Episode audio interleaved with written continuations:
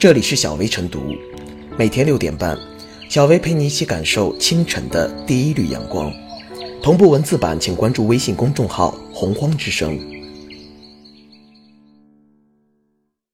本期导言：六月一日开始，位于成都市锦江区龙州路的一家火锅，每天的客流量都超过五百人，生意好到爆。可就在十二日，火锅店却突然歇业了。原来，火锅店搞了一个办一百二十元会员卡，吃一个月火锅的活动。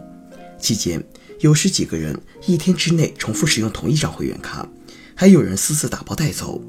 无奈之下，火锅店被吃的暂停营业。老板苏哲说：“原本就知道是亏本的结果，只是想通过这个活动积累忠实客户，没想到场面会失控。”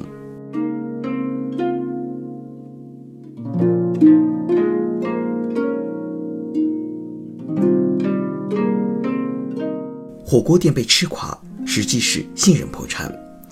永远不要低估聪明人占小便宜的热情。这应该是位于成都市锦江区龙州路的家门火锅店几个小老板这几天最痛的领悟。两个大学好友毕业之后，在去年年底合开了这家火锅店。为了赚点人气和口碑，年轻的老板想出了办一百二十元会员卡，免费吃一个月火锅的活动。没想到。从六月一日活动开始到十二日的短短十一天，这家店就被吃垮了。期间，有人早上八点钟就来排队，而火锅店要到中午十一点才开门。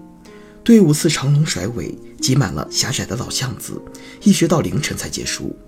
有的好几个人用同一张卡，一天之内重复吃，你刚吃完我又吃。还有人来了拼命点菜，吃不完全部打包带回家。大学生创业的小店哪经得起这种阵仗？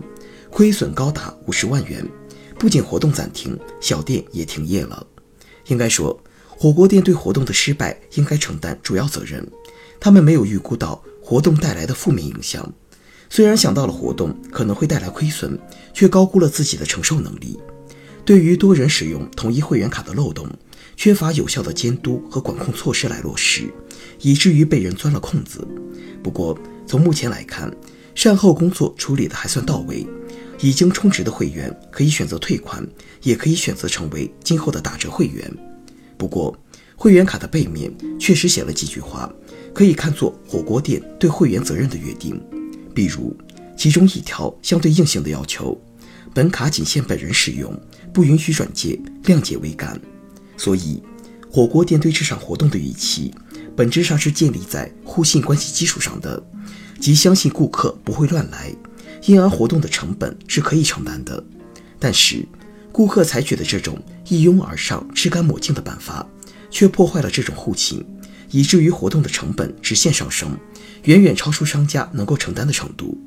表面上看，活动是因为原来预估一个月亏损十六万，变成了十一天亏损五十万而失败，但这只是浅层次的原因，真正深层次的原因是互信关系的破产。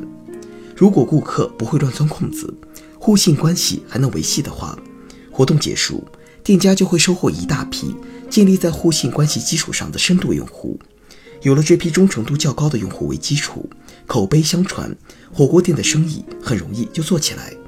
所以这点亏损，任何有远见的商家都会咬牙坚持做下去。但是这种互信一旦破产，也就意味着美好愿景的破产。既然理想都破灭了，商家也就没有理由继续坚持了。互信的门槛不高，但一旦破坏，带来的后果却很严重。如果因为一小部分人不讲诚信，破坏互信，而带来整个特定人群的失信标签化，市场就会提高这部分人群的交易成本，甚至压根就不和你做生意。如果把火锅店与顾客看成一个微型市场的话，火锅店的停业，顾客得不到服务，就意味着这个微型市场的崩溃，而这。就是互信破产的代价。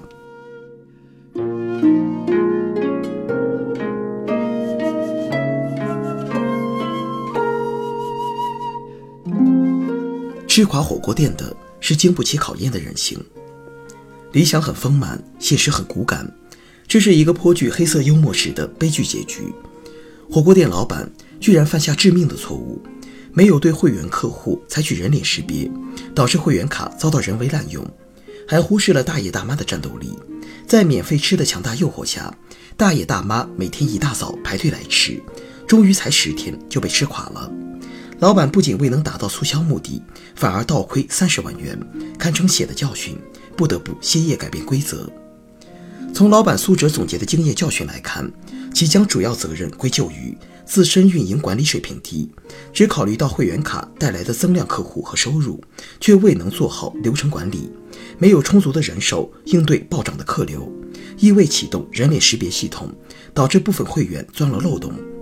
可见，火锅店老板。还是很清醒理智的，知道问题的根源在于自身，没有推卸责任，也未怪罪于部分不守规则的客户，而且能够及时止损，终止一个月免费吃的活动，避免亏损继续扩大，也是一个最佳选择。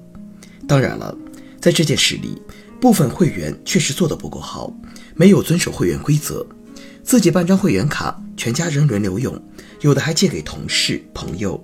其中既有钻火锅店管理漏洞的，也有漠视游戏规则、不诚信行为。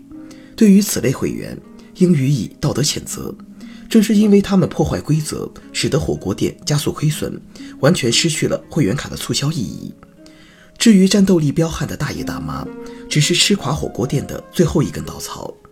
由于大爷大妈每天排队去吃火锅，导致座位被挤占，火锅店会员卡的目标客户上班族则望而却步。令火锅店失去了抓住潜在客户的机会，宝贵资源被低消费客户过度消耗掉了。其实这也不是第一个了，前些年也有餐饮店开业，试行顾客自主决定饭钱，遭遇大量不付钱、少付钱的行为，结果也是关门告终。显然，该火锅店的亏损乃是多方面的因素，老板、会员、促销漏洞等都有一定责任，只不过。最后，老板成了背锅侠，要承担所有的损失，这在商场上也是正常现象。营销活动出错，造成意外损失，商家要勇于面对失败，承担责任，大不了从头来过。而最关键的教训是，人性弱点是不能考验的，不能指望他人自觉意识，那只是一个幻想。唯有把规则制定的滴水不漏，才能避免被人钻空子。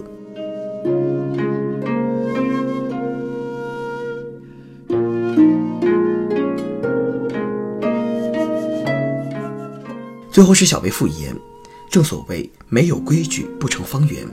火锅店想要积累忠实客户，不能寄希望于靠迎合人们私欲的营销噱头涌起的虚假繁荣，而是要凭以真材实料和货真价实征服消费者，持之以恒。诚然，商界有薄利多销、赔本赚吆喝的说法，通过前期的投入拉拢稳定的顾客群体也是经营策略。不过，商家在推出类似一百二十元吃一个月的活动之前，必须对由此带来的运营压力做到提前研判，制定应对措施，完善管理制度，避免局面失控。